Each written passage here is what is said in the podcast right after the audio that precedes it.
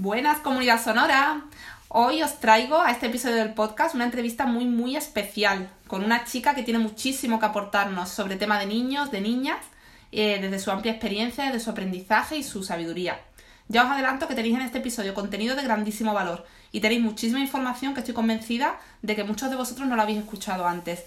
Vamos a tratar muchísimos temas interesantes sobre la educación de los más pequeños y la relación con ellos y también entre ellos.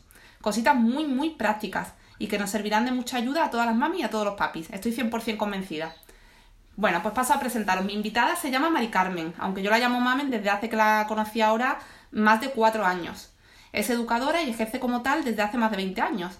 Se ha formado de forma muy específica en distintos métodos de aprendizaje, siempre eh, métodos que priorizan el respeto por el niño o la niña, por su evolución, por ser eh, respetuoso con ellos.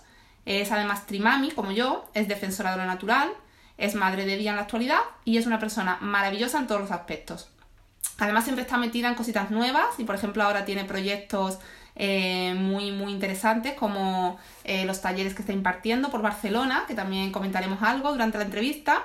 Y nada, sin más dilación, le doy la bienvenida, un caluroso abrazo a Mamen desde Barcelona. Encantadísima de que nos concedas esta entrevista y que ya sabes, nada, que me has enseñado muchísimo y que te considero como una coach sobre el mundo infantil. Así que solo tengo palabras de agradecimiento para ti. No sé si se me ha olvidado mencionar algo de tu amplia experiencia, algo que quieras comentarnos. Hola. Hola. Pues bueno, Sara, yo creo que lo has dicho todo y yo sí que estoy súper agradecidísima que cuentes conmigo y con muchas ganas de, pues, de explicar todo lo que todo lo que me quieras preguntar. Muy bien, de compartir, ¿no? Que nos gusta a nosotras mucho. Exacto, sí, sí. Muy bien. Bueno, pues si quieres, pues, comenzamos ya con la primera pregunta y es así un poco por empezar por, el, principio, ¿no? Y es eh, en qué consiste, que nos expliques tú un poquito, en qué consiste ser madre o padre de día. Pues mira, padre o madre de día consiste en, en que un profesional de la educación, como puede ser una educadora infantil, psicólogo, pedagogo, acompaña en su casa a niños de entre 0 y 3 añitos eh, y son unos 4 o 5 niños. Entonces, bueno, pues tenemos la casa adaptada con medidas de seguridad, las puertas, las barandas, como cualquier familia tendría en su casa. Y, la pedagogía en la cual se basan la mayoría de padres, madres de día, eh, sería en María Montessori, en Piglet, en Waldorf, eh, acompañamientos que son respetuosos y muy cercanos, eh, tanto con los niños como con las familias, porque al ser tan poquitos, pues la comunicación con las familias es, muy, eh, es muy cercana. Y bueno, más o menos pues sería esto. Sí, genial. Te preguntaba porque, bueno, no sé si sabes que hay muchísima gente que no, no, conoce esta profesión. Por ejemplo, yo no la conocía cuando llegué a Barcelona hasta que no te conocí a ti y, me parece súper interesante. Entonces sería como un plan B, una o otra opción a la guardería, claro, porque en el momento en el que la mami o el papi se incorpora a trabajar o necesita por lo que sea dejar a, sus hijos al cuidado de una tercera persona, pues eh, sería esto, ¿no?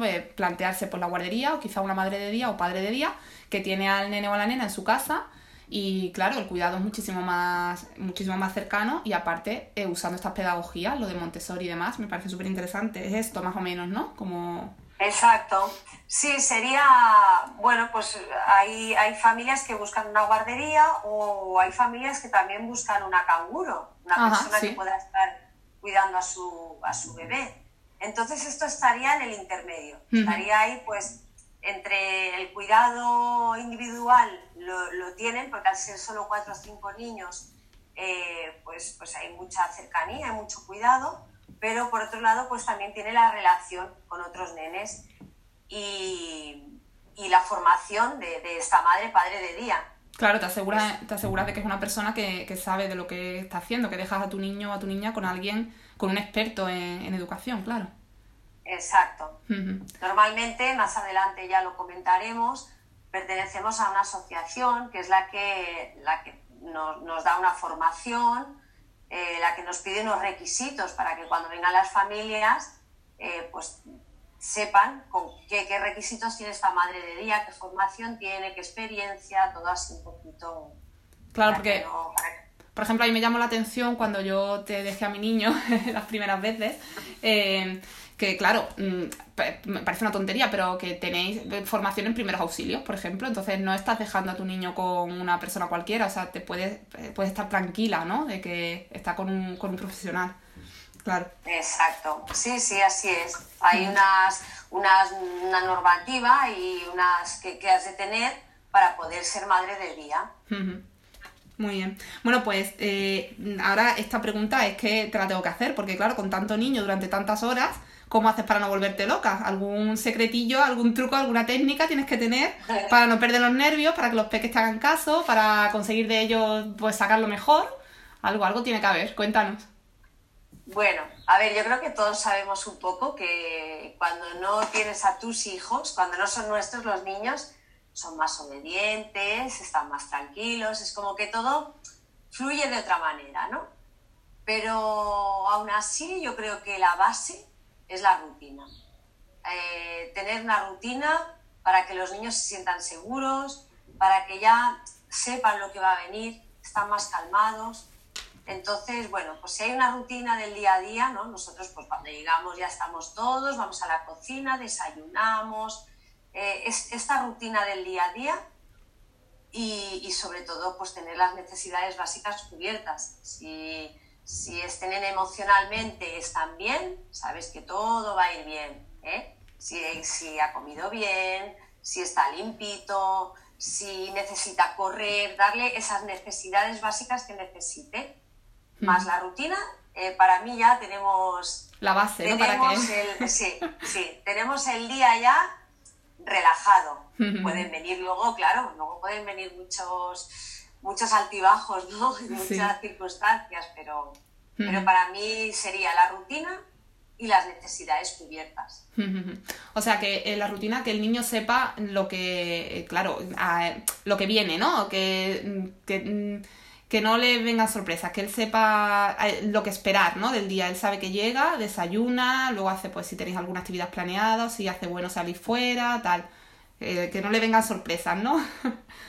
Exacto. Los que niños siempre vienen y muchas veces son divertidas pero manteniendo un poco el orden este, ¿no? De la hora de comer, que luego nos lo podemos saltar ¿eh? también, pero si el día a día más o menos lleva estas, e, e, este orden. Y luego así con, eh, con, lo, con, con, el hecho de que me hagan caso, pues estamos ya como, como con otra mirada, ¿no? Y no es la mirada de que mi propósito no es de que me hagan caso, sino que, bueno, yo propongo las actividades, hay unas propuestas y entonces eh, para mí mi propósito es que les llamen la atención y que, y que se lancen a jugar y así pues saquen todo el aprendizaje que, puedan. Más, que, más que eso, más que me hagan caso. Eso también quería aclararlo. Que de alguna forma ellos elijan, ¿no? También lo que les apetece y, y, tú ir y tú eh, mm, adaptarte tú a ellos más que ellos a ti, ¿no? Adaptarte un poco a su a lo que ellos les apetezca y demás. Claro, supongo que así todo fluye mejor, claro. El niño te hace más caso, no es que te haga más caso, es que está más contento, ¿no? Está haciendo lo que... Claro, le, están pues, están teniendo en cuenta. Ahí está.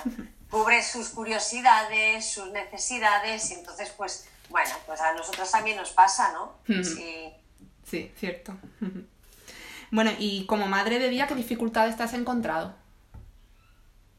Pues mira, la mayor dificultad, eh, lo, que, lo que más me ha perjudicado, sobre todo ha sido el vacío legal que, tenemos. En algunas comunidades autónomas, como en Madrid y en Navarra, la figura de madre de día ya está regulada. Entonces, pues bueno, mm, ya, ya está, como si dijéramos, legalizado. Pero en la mayoría de comunidades autónomas no. Entonces, eh, según qué ayuntamiento, de según qué municipio, pues pueden decidir que no ejercites esta actividad, porque ellos pues no consideran que si es una actividad la has de pagar, que no la puedes hacer en casa, en fin, hay un poco ahí de, pues de, perjuicio ¿no? para nosotros. Y bueno, y eso es lo que a mí me ha perjudicado. Realmente durante seis años que he estado como madre de día, pues lo he ejercido desde, desde la sombra, desde el que sin publicitarnos, eh, del, boca a boca, porque, porque la desde, el, desde el ayuntamiento de aquí de, de mi pueblo, pues no se me ha aceptado. Y esa, esta ha sido la gran pena, ¿no? El no poder eh, mostrarme abiertamente. Sé que hay muchos municipios que, que, lo aceptan, incluso que les ayudan, y, y está súper extendido por, por, toda España, por, por, Europa, o sea, pero aquí en España todavía pues solo tenemos a dos comunidades donde está regulado y donde pues puedes estar tranquilamente. Se ejerce libremente, claro. Exacto.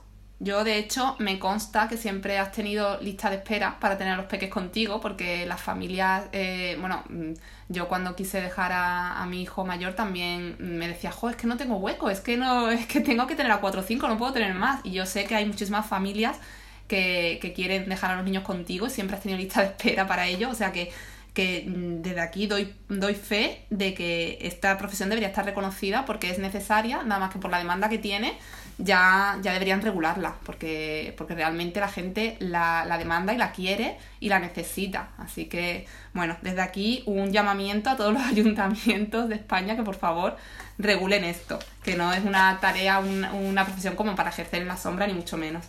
Bueno, eh, eh, vamos a pasar a otro tema más. Esto es un poco más, más divertido. Un poco feo. Sí, temas legales, un rollo.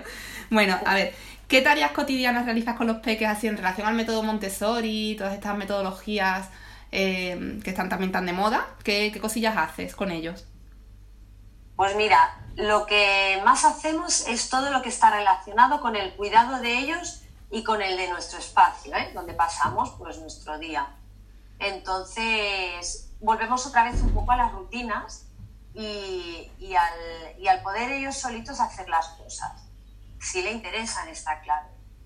Lavarse las manos, ponerse el babero, preparar la mesa, eh, cortar fruta, vestirse, desvestirse.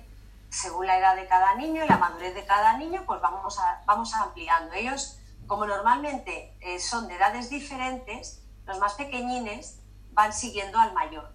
Y el mayor es el que me sigue a mí, ¿no? Y vamos ahí como con una cadena y todos vamos aprendiendo sin que nadie tenga que decir, eh, ahora nos tenemos que poner el babero, nos tenemos que lavar las manos. Es como una, una rutina, unos hábitos que vamos haciendo durante el día a día. Y cuidar el entorno, cuidar lo que nos rodea, pues les encanta. Les encanta regar las plantas, dar de comer a los animalitos, eh, pasar el plumero por el mueble, Mm, tender la ropita, los calcetines, todo esto les encanta también. Me y después, eh, bueno, sí, así un poquito pues el, material, el material que, bueno, pues tenemos material Montessori, material Waldorf, un poquito también material y, juegos que, que, no tienen una estructura concreta, sino que pues pueden hacer mil juegos, pueden inventar mil cosas y, esto, así más o menos lo que, hacemos. Pues me parece que has dado ideas buenísimas para todos los para todas las mamis y los papis desde casa, que cosas que pueden hacer de, en sus casas, vamos, que no es o sea, que son cosas muy fáciles de realizar con los niños desde pequeños y que podemos hacer en casa con ellos. Me parecen eh, buenísimas ideas, así que a todos los que nos están escuchando, apuntadlo, eh, que es muy interesante. Y claro, les proporcionas autonomía, les facilitas instrumentos adaptados a su edad para que vayan haciendo las tareas cotidianas desde pequeñitos, está genial. Muy bien. Y de, todas las actividades así Montessori, todas las cosillas de estas que nos has comentado, ¿cuál es la estrella entre tus niños? ¿Cuál, ¿Qué es lo que más les gusta hacer? Pues sin duda los animales. Mm. el, dar de comer a los peces, el ponerle el agua al gatito, el cepillarles el pelo, tenemos también un conejo, bueno, tú ya lo sabes. Sí, sí, sí. nuestra casa está un poco llena de animales. tenemos perrito, tenemos gato, peces, conejo. Y el día a día pues, nos, nos, obliga pues, a cuidar a estos animales. Y bueno, a mí a veces se me despista el uy los peces, pero siempre tengo a alguien que, uy, hay que dar de comer a los peces. Uy, que la gatita se ha quedado sin comida. Y ellos son los que se encargan de, de esto cada día. Para ellos es algo, bueno, que no, que, no falla. Bueno, también doy, doy fe de esto porque mi hijo también era lo que más le gustaba, ir a tu casa a alimentar a, a, todas a todos los animalitos y a estar pendiente de ellos. Se, tiraba a la mañana persiguiendo a la gata. Debe haber descansado la gata después, después de que nos fuéramos de allí. Es verdad, es que los niños mayoritariamente tienen una conexión con los animales. Brutal, sí. Tremenda, sí. Sí, sí, sí, es cierto. Si no es, a, algunos el perro le da un poquito de miedo, le, le da impresión, pero entonces les gustan los gatos, ¿no? Y es como que siempre hay, hay algo que, que, bueno, que les llama mucho la atención. Sí, sí, supongo que es la propia naturaleza de, del ser humano al final, que, que desde pequeñitos estamos conectados con ellos. Bueno, y antes de ser mamá de día, madre de día, ¿qué, qué hacías? Pues bueno, yo he estado trabajando más de 15 años como educadora en, guarderías, donde he aprendido un montón de actividades, de juegos de organización sobre todo, porque cuando hay un grupo grande de niños tienes que organizar muy bien el día a día para, para, para poder hacer de todo, no solo el cuidado de ellos, sino actividades, y bueno, y después de estar todo este tiempo trabajando en guarderías, me di cuenta de que, de que había como, como mucha tensión en el día a día.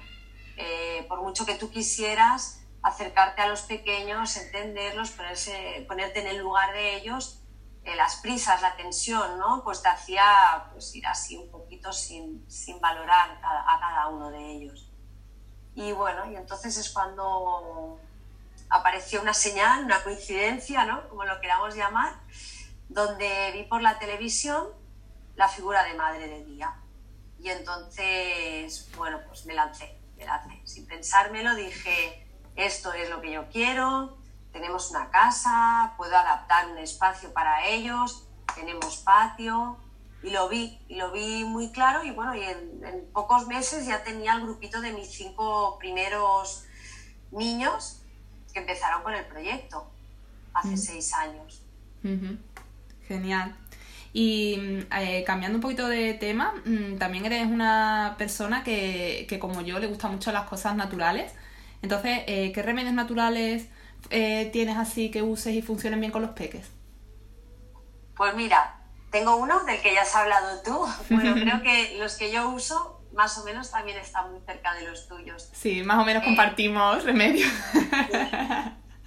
El primero, el primero de la lista es arcilla blanca, porque realmente, uff, para ellos y para nosotros como adultos es algo, sobre todo en el culito, en el culete de los, de los nenes que normalmente pues se irrita, está húmedo del pipí y la arcilla blanca así tal cual, igual que dijiste tú el otro día, es milagrosa. Seca el culete, les, hace una capita y cualquier irritación enseguida la, la, quita. Y también sirve para cualquier herida, rascadas, cortes, para golpes. Eh, bueno, en fin, la arcilla blanca la tenemos en todos lados. Yo tengo en la cocina, en el, en el lavabo, en el comedor, siempre tengo un bote por toda la casa. Una, uno que nos ha ido muy bien, muy bien, muy bien y que nos sigue yendo muy bien es tener en el congelador cubitos de hielo con aloe vera triturada. Cogemos aloe vera, agua, trituramos y lo ponemos en, una cubitera. Y ya sabéis que, los peques a veces se dan cada golpe. Y bueno, pues es golpe y corriendo el cubito. Ponemos el cubito envuelto en un poquito en un, trapito de algodón y, y, lo vamos poniendo así a ratitos en el golpe. Y bueno, nos va genial también. La aloe vera es muy, muy bueno también. Aceites esenciales también, sobre todo el que se lleva también el, número 10, es lavanda. Y yo, pues bueno, siempre voy con mi riñonera y el, y el rolón de lavanda aquí puesto por, por, lo mismo, ¿eh? también para golpes, cuando quizás no son tan fuertes como, como para poner un hielo, ¿no? Para heridas también.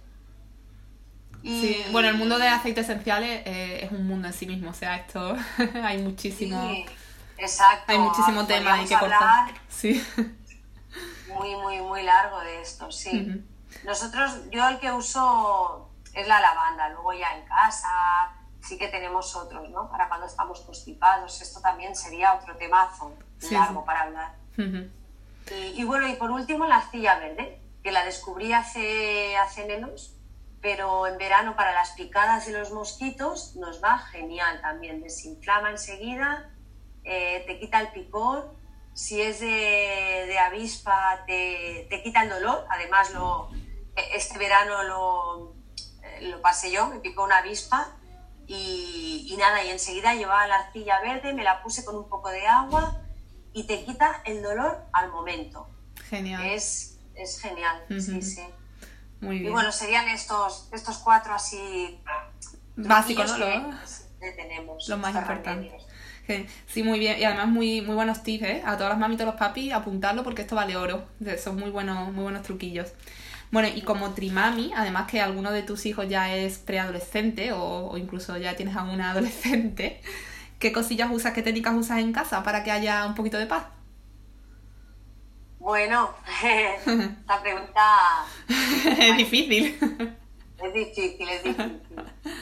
Eh, bueno, después, claro, como madre vas evolucionando, está claro. Ahora mis hijos tienen 14, 12 y 9 años. Entonces, ahora pues lo que hay más por aquí por casa son discusiones, no nos entendemos. O a veces uno está de más mal humor y no aguanta según qué cosas de otro y bueno, lo que, lo que estamos intentando, sobre todo, es em, no, no, estar en la crítica de por qué gritas y por qué haces esto y por qué contestas mal, sino intentar saber el, qué es lo que le está causando este comportamiento.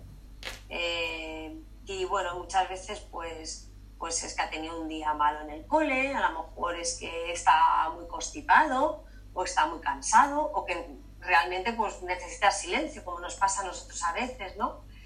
Y entonces intentar ir un poquito a, a no cómo te estás comportando, sino qué es lo que está pasando para comportarte así.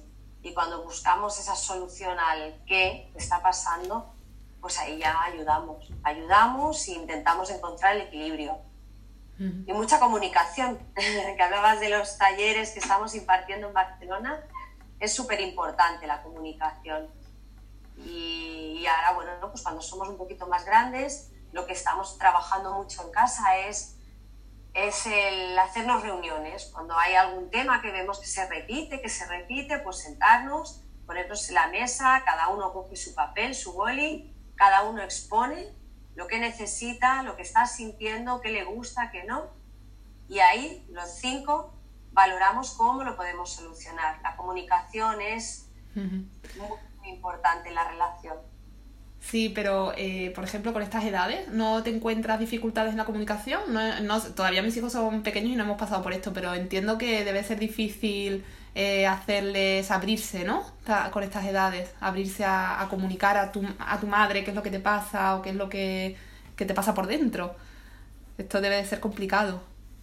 Claro, cuando son más pequeñitos es más complicado, pero ahí existe un poco la conexión, ¿no? La conexión que tienes con tus hijos, que ya eh, tú ya te das cuenta cuando es un llanto de dolor como cuando es un llanto de, de reclamo, ¿no? Cuando, bueno, ahí está esa conexión que poco a poco pues se va distanciando, porque con la edad se vuelven eh, pues más, más personas individuales ya no te necesitan. Y ahí pues bueno es intentar ayudarles a, a comunicarse, intentar escucharles, a veces poner voz a lo que están diciendo, porque igual están tan enfadados que, que no saben cómo expresarlo, ¿no? Y si tú le puedes ayudar un poquito, mira, pues eh, yo no entiendo, te estás poniendo de mal humor porque lo que tienes es mucho sueño, porque no has dormido, vamos a intentar ir más rápido para poder ir a la cama. Un poquito como, como explicar ese malestar que tiene. O sea, explicarles, te refieres a niños más pequeños, ¿no? Por ejemplo, de la edad de mi José, que tiene 5, va a cumplir ahora. E intentar poner palabras a lo que creo que él eh, puede estar sintiendo, ¿no? Poner en voz alta algo que él a lo mejor no sabe explicar eh, con palabras.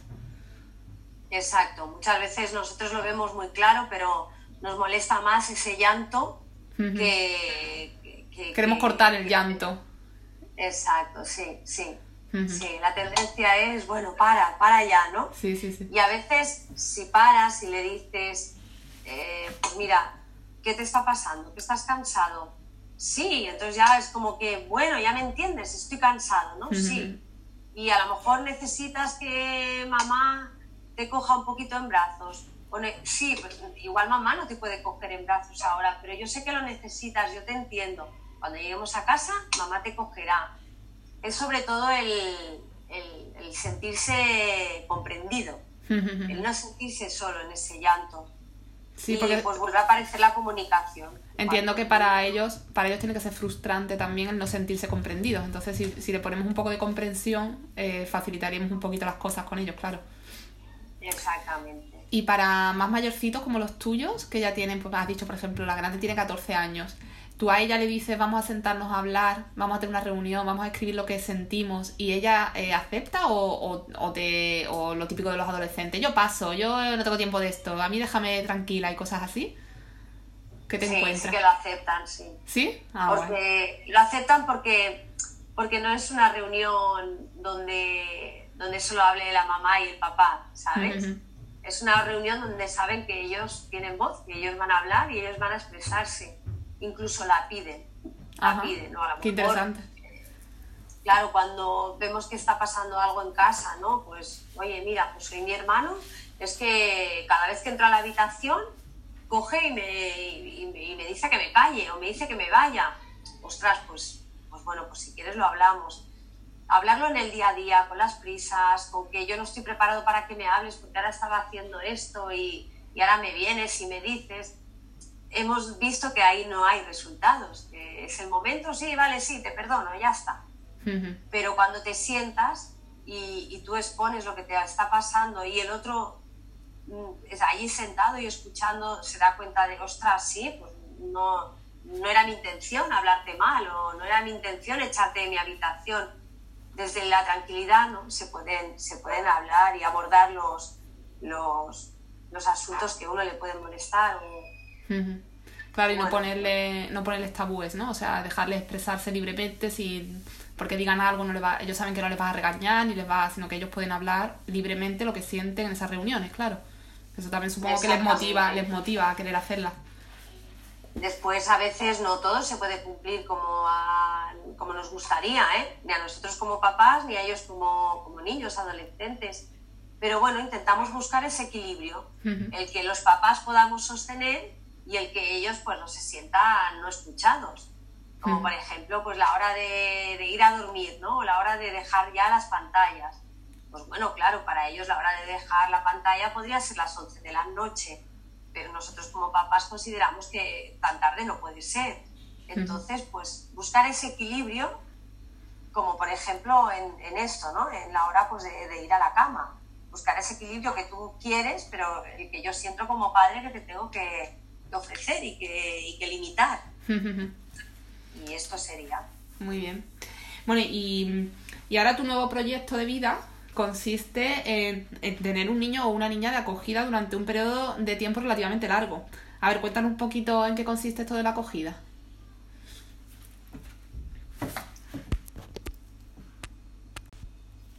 Pues sí, la, este nuevo proyecto que, que me tiene súper ilusionada eh, de acogida, vamos a hacer una acogida de urgencia. Y bueno, después de muchos años de pensar, de valorar, pues ya está, ya hemos dicho, venga, va, hemos tomado la, la, acción ya y, bueno, hemos empezado los trámites. Eh, la acogida de urgencia es cuando un menor, entre, entre 0 y 6 añitos, es retirado de sus papás, pues como indica la palabra, urgentemente, o sea, no puede estar con sus papás puede ser pues por, por, por, no tener la capacidad de cuidarlos, por, por un abandono, por, drogas, por alcohol, por maltrato. Y bueno, entonces este, este menor es escogido desde, desde un hospital, normalmente suele ser así, y va a la familia de acogida. Entonces, te avisan pues en plan de uno o dos días, has de ir a tal sitio a recoger a este bebé, a veces recién nacido, y, y, bueno, pues en casa le vamos a cuidar, le vamos a acompañar, lo vamos a amar durante unos meses o, o un añito, en principio son seis meses, pero suele alargarse el proceso, hasta que encuentren un hogar para él. Entonces él puede volver con su familia, si es que está recuperada, puede volver con algún familiar cercano, si, si así lo desean, y, pueden estar por él, están preparados. Y, y si es que no, no, no, hay manera de volverlo a, dejar con su familia, pues se busca una familia de acogida de, de larga duración o, o, se da en adopción. Normalmente se intenta que, que este niño, que este bebé, siga teniendo contacto con su familia, con su familia real, porque, bueno, pues porque en realidad el vínculo ese está ahí, todos deseamos saber de dónde venimos, todos, por mucho daño que nos hayan hecho, deseamos a nuestros padres y entonces, bueno, un poco la, la acogida consiste en esto. Hay una familia que está al cuidado, pero ese, ese menor siempre está en contacto con sus padres. Hay unas visitas donde ven a su papá, ven a su mamá, si es que ellos quieren. Si los papás se niegan es cuando ya se da en adopción. Entonces, bueno, pues nos vamos a, a hacer papás de acogida, de urgencia, y bueno, y hermanos también de acogida de urgencia, porque claro, al final eh, es toda la familia en la que estamos en este proyecto, en este gran proyecto de vida. Y entonces supongo que afrontas el proyecto con mucha ilusión, pero también con muchos nervios, ¿no? Tiene que ser un cambiazo de vida total. Pues sí, sí, sí, sí. Hay muchísima, muchísima ilusión, porque, porque bueno, cuando me decidí a hacerlo... Eh, Eso te iba a preguntar, ¿qué, te decidió? A mi gran amiga Loli. ella, ella, me lo explicó y entonces es aquello que, que yo no tenga necesidad de hacerlo. Dije, ostras, pues yo que que me encanta acompañar a los niños, eh, relacionarme con ellos, pues, jolín, si además estos niños tienen una necesidad de una familia que, no la pueden tener en este momento, pues vamos a darle nuestra familia, nuestro hogar y, y, bueno, lo que, lo que merece cualquier persona. Y después de cinco años, pues ahí eh, teniéndolo en la cabeza, que sí, que ahora no es el momento, pues ya está, ya estamos en camino y sobre todo, sobre todo, mucha, mucha, mucha ilusión. Nervios, ahora mismo no, yo creo que los nervios llegarán en el momento que, que recibamos a ese bebé, ¿no? Y digamos, ostras. ¿Y ahora? Madre mía. Ahora, ¿no? ¿Y ahora qué?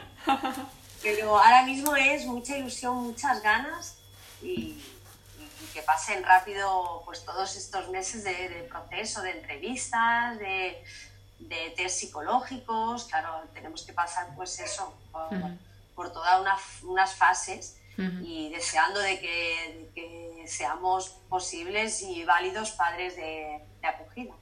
Qué bien, qué bien. Bueno, seguro que pasa rápido la burocracia esta, es que estas cosas son así. Ya enseguida tenéis a vuestro bebé de acogida y, jolín, estáis haciendo una aportación a, la sociedad enorme, así que enhorabuena. Y bueno, ¿y cómo lo afrontan tus hijos? ¿Qué, qué dicen ellos? ¿Qué opinan? pues con muchas ganas, con mucha ilusión. Bueno, lo hemos hablado ya tanto tiempo. Y dónde dormirá, y dónde le pondremos su ropita. Es como que, bueno, es lo que te he dicho, es un proyecto de, familia y al final estamos todos súper. Todos implicados. Y, sí, y todos con, con, esas ganas y esa ilusión. Quizás eh, Alex, que, que, es el, el nene que, que mi hijo de 12 años, es el que, bueno, parece ser que menos ilusión le pone como que, bueno, ni fu ni fa, ¿no? Vale, así estará bien. Y, y cuando llore, uy, si se pone malito, mamá, así, ¿no? Y como que quien más lo demuestra quizás sea Lucía, que es la pequeña de nueve años, la pequeña de casa. Y bueno, y Noelia, la mayor, con muchas ganas también, muchas preguntas, muchas, muchas ganas. Muy bien.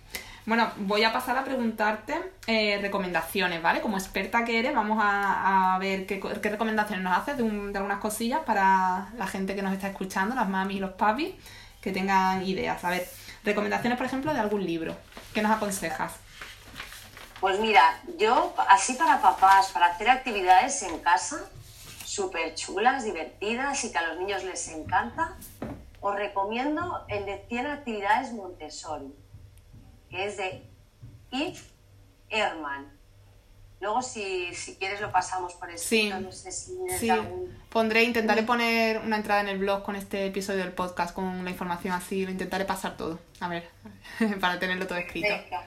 Claro, pues este libro tiene muchas imágenes y, y son todas actividades prácticas, actividades que, que podemos hacer en casa, como esto que os comentaba, pues de pelar fruta, porque hay peladores, podemos pelar un huevo y luego cortarlo con aquel cortador de huevo que los deja en láminas.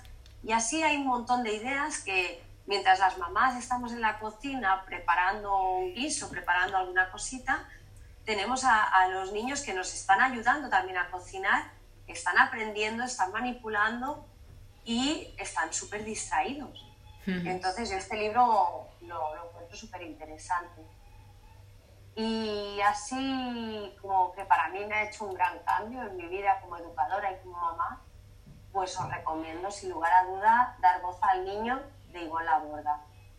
Es, es un libro donde a mí me ha dado otra visión de la educación y de acompañamiento a mis hijos y a todos los nenes que he acompañado y que sigo acompañando como madre de día.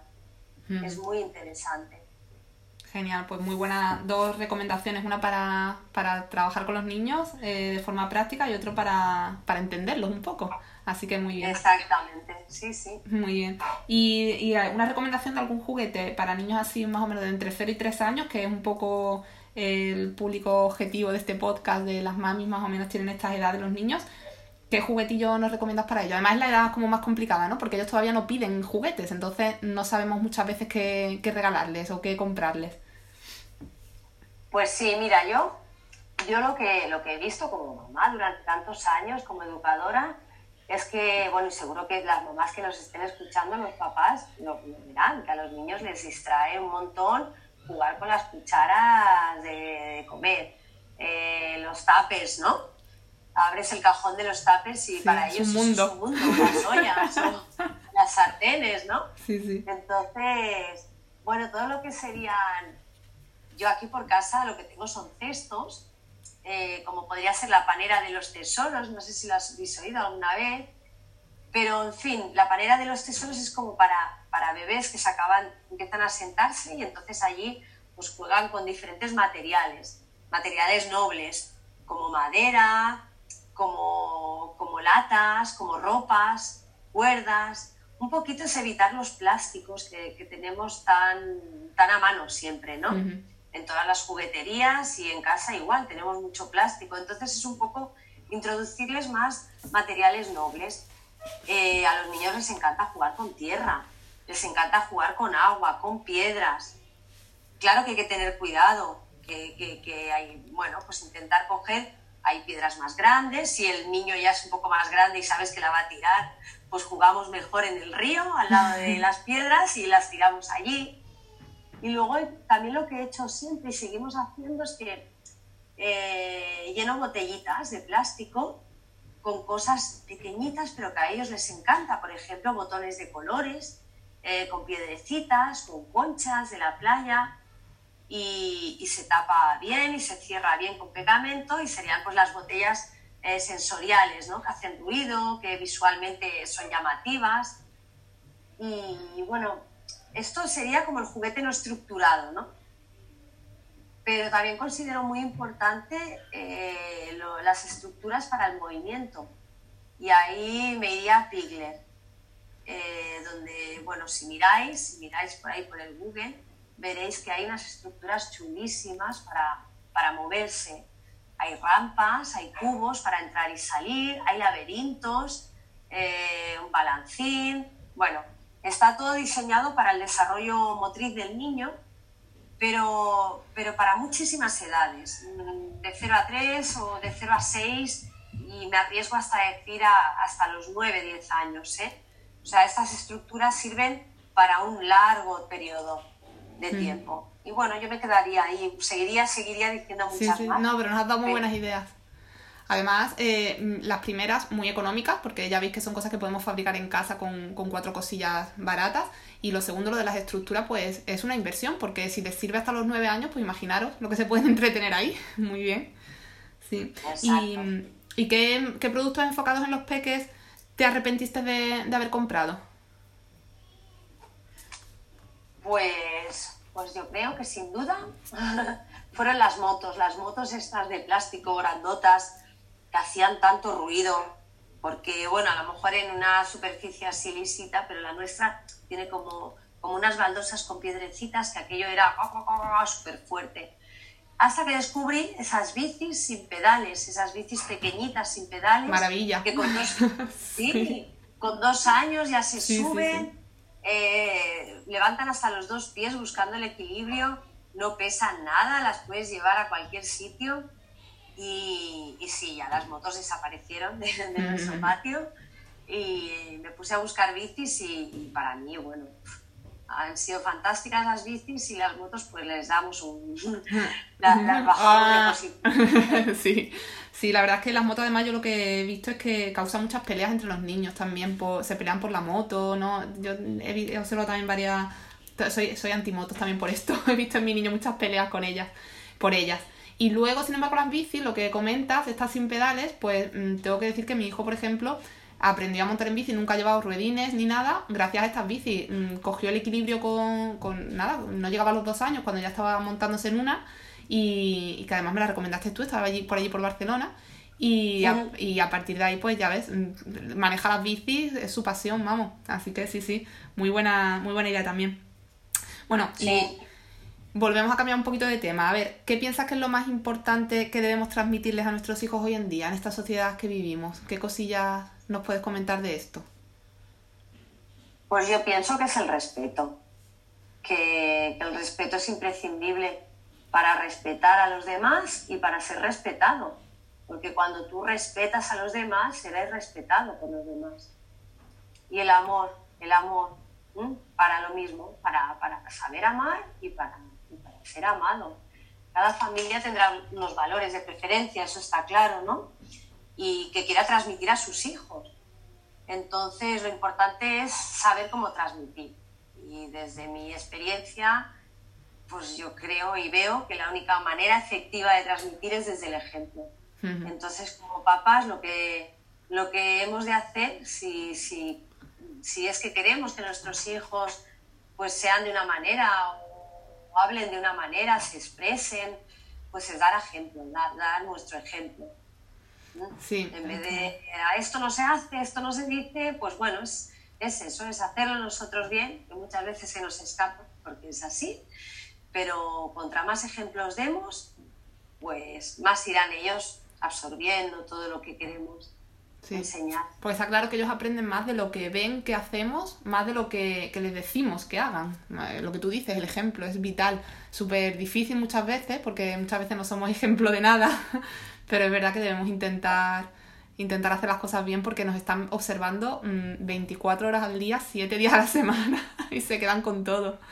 Exactamente, claro, es, es difícil porque no siempre estamos con ese nivel de conciencia de lo que estamos haciendo o diciendo. Pero bueno, contra más lo tengamos ahí, por aquí, por la cabeza. Sí, mejor lo haremos, ¿no? Más podremos conseguir, exacto. Sí, sí. ¿Y, ¿Y, qué es lo más importante que has aprendido tú de los niños? Porque ya hemos visto muchas cosas que tú eres capaz de enseñarles, pero seguro que ellos también te han enseñado a ti muchas cosas. Buah, muchísimo, muchísimo, muchísimo. Y aún sigo aprendiendo de ellos. Eh, después de 20 años, aún sigo aprendiendo de ellos y aún sigo sorprendiéndome con expresiones, con miradas, con, juegos, aún siguen sorprendiéndome. Y, bueno, y lo que he aprendido es cada vez a observarlos más, a escucharlos más y hablar menos, a, dejarlos hacer, a escuchar y, y no a interrumpir tantas veces, porque muchas veces interrumpimos sin querer y estamos cortando algo que, está, que es un aprendizaje, que, que es una conversación entre, entre, ellos, unas miradas. Y bueno, pues, pues esto es algo que he aprendido después de 20 años.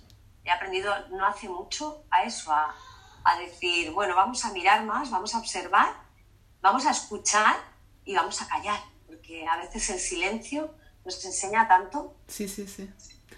y ellos, bueno, y, sobre todo, pues la mirada a ellos, verlos como son, ¿no? Como son los niños, son puros en, todo, en energía, en vitalidad, en alegría, en inocencia, es todo a, a, a, 100%, igual que en enfado cuando están enfadados, ¿no? Y, y, se muestran así, tal y como lo sienten, sin tapujos, sin el qué dirán, sin... Y bueno, de ahí tenemos que aprender, yo sigo aprendiendo de ahí, para mí pues eso. Lo más importante es eso, es seguir. Y yo creo que, que, hay que seguir aprendiendo de ellos, escuchándolos más y, callando, callando nosotras y dejándoles hablar. Sí, sí, sí. ¿Alguna vez has tenido gemelos a tu cuidado? Que me consta, así que te quería preguntar si te sorprende algo en comparación con los niños que no tienen eh, gemelos. ¿Te, ¿Te, sorprende algo de lo que de, de ellos, de lo que has visto en ellos?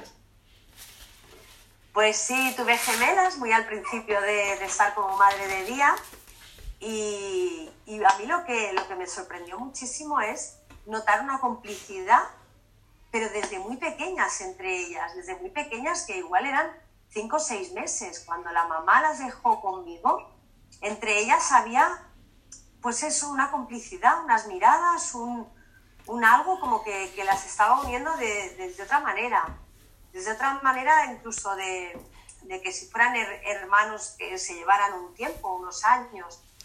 Y, bueno, y recuerdo también muchas trastadas, porque la una apoyaba a la otra, lo que no se le ocurría a una, se le ocurría a la otra. Y, recuerdo una etapa súper divertida, pero muy cansada, ¿eh? También la recuerdo como muy cansada. Porque estaban ellas dos, había dos nenes más, pero realmente ellas dos había ahí pues como un juego, claro, lo que es, es que era esto, lo que no se le ocurría a una, se le ocurría a la otra, entonces era una complicidad que... O sea, se, se, ponían de acuerdo para hacer trastadas, ¿no? Sí. Exacto. Esto es lo que me espera a mí con las mías. para bajar la escalera, ¿no? Así, bueno, pues yo cerraba la puerta, esto aquí, y, y, te veías a las dos que se había levantado y que estaban bajando la escalera entre una y otra. Se ayudaban. Se habían organizado. y así, y así con muchas cosas, ¿eh? Mm. Y, y, ahora, ahora tienen seis años y, bueno, y se percibe, es una relación, es una... Eh, tú las oyes hablar y a lo mejor te está explicando una, pues algo, ¿no? Que ha pasado en casa y mira, pues hemos hecho esto y ves como la otra se mete en la conversación y, y están como acopladas, como que lo que una va diciendo y lo que le falta, pues la otra lo acaba de decir y bueno, es una maravilla, es, bueno, es algo único, es que, bueno, es mágico. tienes que estar, guau. Sí, sí, sí, no, estoy, muy contenta, es verdad que es cansado, como bien dices, pero es, es mágico, es muy bonito, muy bonito, es único, em, es muy chulo de ver, la verdad es que sí. Bueno, y si tus niños se pelean entre ellos, ¿qué haces tú ahí? A ver. Cuando, cuando los pequeñitos que tengo en casa se pelean, Normalmente lo que pasa a esta edad, en la primera infancia, es que lo que quieren los dos es un mismo juego, un mismo juguete o un mismo objeto, ¿no? Y, bueno, desde las formaciones que he ido haciendo siempre nos han dicho, intentar pues si tenéis muñecas y tenéis tres, cuatro nenes en casa, pues tener cuatro muñecas. No van a ser iguales, porque tampoco han de ser iguales o tenéis pelotitas, pues tener cuatro pelotitas, ¿no? Intentar siempre que, pues en tu caso, que, sois tres, ¿no? Intentar pues tener tres de todo. Claro que hay veces que no se puede, porque hay juguetes, pues que, bueno, pues si tienes una mesa eh, sensorial, pues no vas a tener tres mesas sensoriales. No me da la casa para, para tanto. Claro, a veces no se puede, ¿no? Entonces, bueno, pues si, si no hemos podido intentar siempre llegar antes de que, de, que ya la, la, pelea ya esté iniciada, ¿no? que ya esté aquel tirón de pelos o, o, aquel chillido de los dos peleándose por un juguete, es importante estar ahí un poco como anteponerse a que llegue esto, porque tú ya ves que, uy, que va para allá directa. Entonces, si va para allá directa para quitárselo, espérate un momento, ¿eh? le tocamos, nos acercamos y volvemos otra vez a lo mismo a la comunicación. Ellos todavía son pequeñitos, no saben hablar o no se saben expresar bien. A nosotros como adultos nos pasa. imagínate a ellos, queremos que hablen ya perfectamente, ¿no? Y bueno, entonces es un poco describir esta situación, para lo mismo que hablábamos antes, para validar, para que ninguno de los dos se siente incomprendido, ni el que quiere ese juguete porque tiene una necesidad increíble de, cogerlo, de, de, estar ahí con ese juguete, ni al que se lo están reclamando. Entonces, pues es un poquito lo mismo, ¿eh? Vaya, ¿qué ha pasado ahora? ¿Que, que tenemos un juguete y lo queréis los dos? Bueno, pues a ver cómo lo podemos hacer cuando ya tienen 3, 4 añitos eh, y, tú saltas esta pregunta, ¿cómo lo podemos hacer? Te das cuenta de que a ellos les has hecho parar y pensar. Y muchas veces ellos te lo dicen. Bueno, pues yo puedo esperar. Y tú te quedas con la boca abierta. Y esto parece que no vaya a pasar. Pero si tú te paras y lo preguntas, ellos piensan. Cuando son más chiquitines, así como como, Sofía y Nora. Entonces, eh, claro, ellos evidentemente no te van a dar la solución. Entonces lo que intentamos es un poquito, pues que, bueno, pues vamos a hacer un juego y estás, la dejamos a ella que ya tiene el juguete y contamos hasta tres. Y luego hacemos aquí y contamos hasta tres. A la que hacemos, a veces les cuesta esto del tres y, y venga, se lo damos, que ahora contamos hasta tres. Pero a la segunda, tercera vez que ya has hecho el juego, que se han dado cuenta de que solo es hasta tres, que es rápido. Y ya la hermanita entra este juego en compartir y normalmente suele funcionar, por lo menos a mí me va funcionando. Sí, sí, yo eh, recuerdo los días, muchos días que pasé en tu casa viendo cómo trabajabas y, y por allí contigo, echando horas. Eh, me fijaba en esto que me decías, mira, ya verás, ya verás cómo funciona. Y, lo hacías y es verdad que, que daban los que son así un poco más mayorcitos, te daban ellos la solución. Decían, bueno, pues hacemos así, venga, vale, tal, yo espero, bueno, pero luego voy yo, ¿vale? Y tal. O sea que sí, sí, doy fe, doy fe también de que funciona. Y luego eh, yo, por ejemplo, también lo he puesto en práctica con mi hijo de casi 5 años cuando está con la prima, que es un poquito mayor, y, y eh, cuando quieren un mismo juguete, hacemos cambio. O sea, venga, em, un minuto cada uno y hacemos cambio. Venga, un minuto, venga, te toca a ti, José. Y él disfruta su minuto, la otra espera tranquilamente y cuando... Venga, cambio. Y cuando él toca el cambio, toca el cambio y ninguno rechista. Así que eh, esto del cambio, eh, tú te dices cada tres segundos o, lo que sea, es muy, muy útil también, un truco muy útil para evitar las peleas por los mismos juguetes.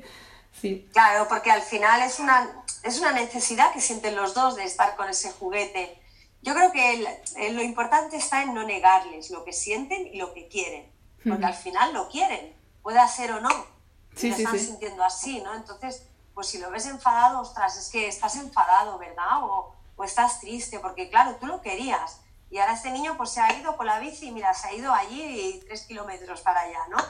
Y, jolín, pues ¿cómo lo podríamos hacer? Buscamos otra manera divertida de jugar nosotros. Un poco escucharlos, ¿no? Tenemos tendencia a, a, eso, a querer cortar el llanto, a mira, pues hoy, pues hoy no te toca y ya está, hijo.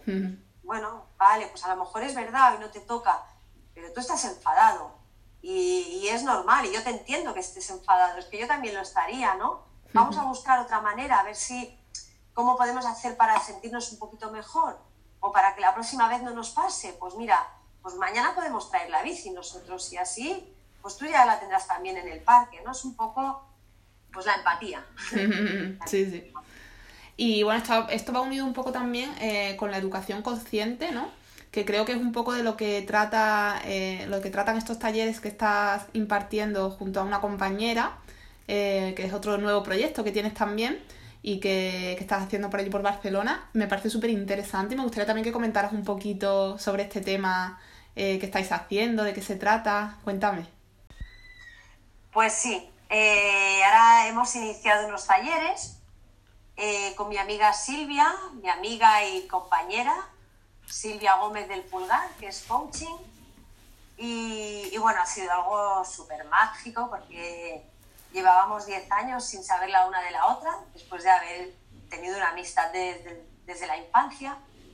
Y bueno, y hace unos meses nos, nos volvimos a reencontrar y desde un lugar súper bonito, porque bueno, pues hemos empezado a compartir toda nuestra experiencia de vida de estos 10 años y, y, de ahí pues ha nacido este, este taller que lo llamamos experiencia presencial, donde están los papás con sus hijos de, son nenes más grandes, hablamos de niños de 6 a 10 años, y donde le damos un valor a la comunicación. Como hemos ido comentando aquí durante todo este podcast, pues se, se titula Hablar no es comunicar y es un espacio donde vamos a reforzar el vínculo familiar gracias a una mejor comunicación. Entonces, bueno, se tratan de hacer unas dinámicas, unos ejercicios, unos juegos donde los papás están con sus hijos y de ahí sacamos una información de cómo nos comunicamos. Silvia como coach eh, habla con los papás, eh, manifiestan pues todo lo que les pueda inquietar y yo mientras tanto eh, estoy con los niños y de alguna manera pues también trabajando cómo nos podemos comunicar, cómo nos podemos entender mejor. Y bueno, acaba pues con una conexión muy grande donde donde papás e hijos realizan una meditación muy bonita que nos ayuda pues eso, a llevarnos un súper recuerdo. Y, bueno, y salimos de allí pues contentos de haber estado jugando con nuestro papá durante dos horas que, que dura la experiencia, aprendiendo para mejorar nuestra relación y, y con una conexión y, y, un amor a nuestro hijo que muchas veces en casa con las prisas, con, con el día a día, pues no conseguimos. Y bueno, y ahí estamos por, por Barcelona, ya empezamos y nos vamos a ir pues hasta donde podamos ir. Sí, sí, os quiero ver, os quiero ver por Andalucía, ¿eh? Que lo sepas. Pues para allí, para allí iremos, para allí iremos también, está clarísimo. Seguro que sí, tiempo al tiempo seguro que sí. Bueno, se me quedan un montonazo de preguntas por hacerte porque me parece súper interesante todo lo que tienes que aportar sobre educación de los niños y demás. Eh, sobre, sobre educación consciente, sobre Montessori, sobre más recomendaciones de, de, todo, de actividades, de todo. Pero bueno, el tiempo que tenemos es el que tenemos. Así que nada, si los oyentes quieren hacer alguna pregunta o quieren que, que te haga otra entrevista, pues yo te robo otra tarde y te hago otra entrevista. Y tanto. Porque además nosotras nos lo pasamos pipa hablando, así que si, si la... Se nos da muy bien. Si los oyentes quieren, las mamis, los papis que nos escuchen, queréis mandarme mensajitos eh, por Instagram, mensajes privados con preguntas que tengáis para mamen, pues bien recibidas son y, y, y, nada, y cuadro con ella otra entrevista si tenemos excusa para, para charlar un rato y, y, hago, y hacemos otro episodio del podcast sin problema. Y nada, quería agradecerte mm, mil y mil millones de veces, no sé cómo agradecerte el tiempo que, que me has dedicado hoy, todo lo que has hecho por mí, por mis hijos. Te lo agradezco de corazón, eres única. Oh, y, muchas gracias. Y la distancia no nos va a separar nunca. Y no sé si quieres. no, no. De hecho, vamos, vamos reforzando la amistad con la distancia. Nosotras somos únicas también.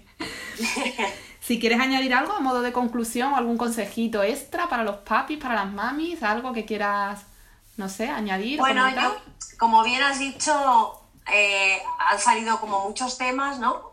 Con unas pinceladitas de, de, todo.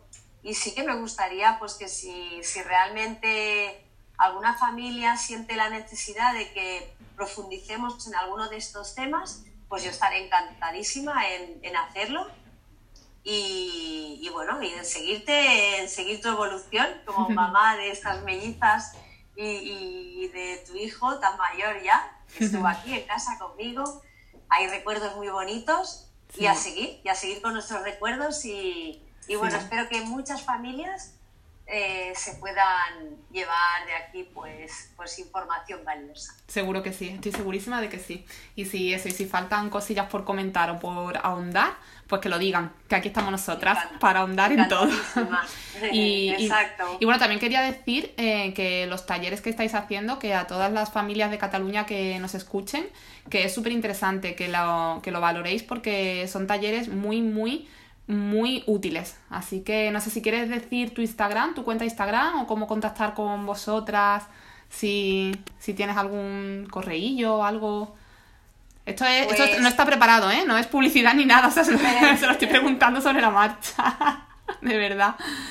Dime. Bueno, podemos poner en la página web, pondrás alguna, si pones alguna notita, pues te pasaré la página web para que entren y puedan verla. Vale, pues, todo, todo un poquito cómo funcionan los talleres y, Perfecto. Y lo podréis ver ahí. Sí, en la página web de www.sonorababy.com haré una entrada al blog, un artículo con toda esta entrevista, la transcribiré, la transcribiré entera y, la, y también pondré el, el, la, el enlace a la página de, de Mamen y de su compi para que lo tengáis a mano, ¿vale? Bueno, pues nada, te despido con muchísimos, muchísimos besos, un abrazo enorme desde Andalucía y, y nada, que ya sabes que te quiero mucho. Muchísimas gracias. A ti, a ti, muchos besitos y muchos besos a los, a los oyentes. Muchas gracias por escucharnos un día más y hasta el próximo podcast.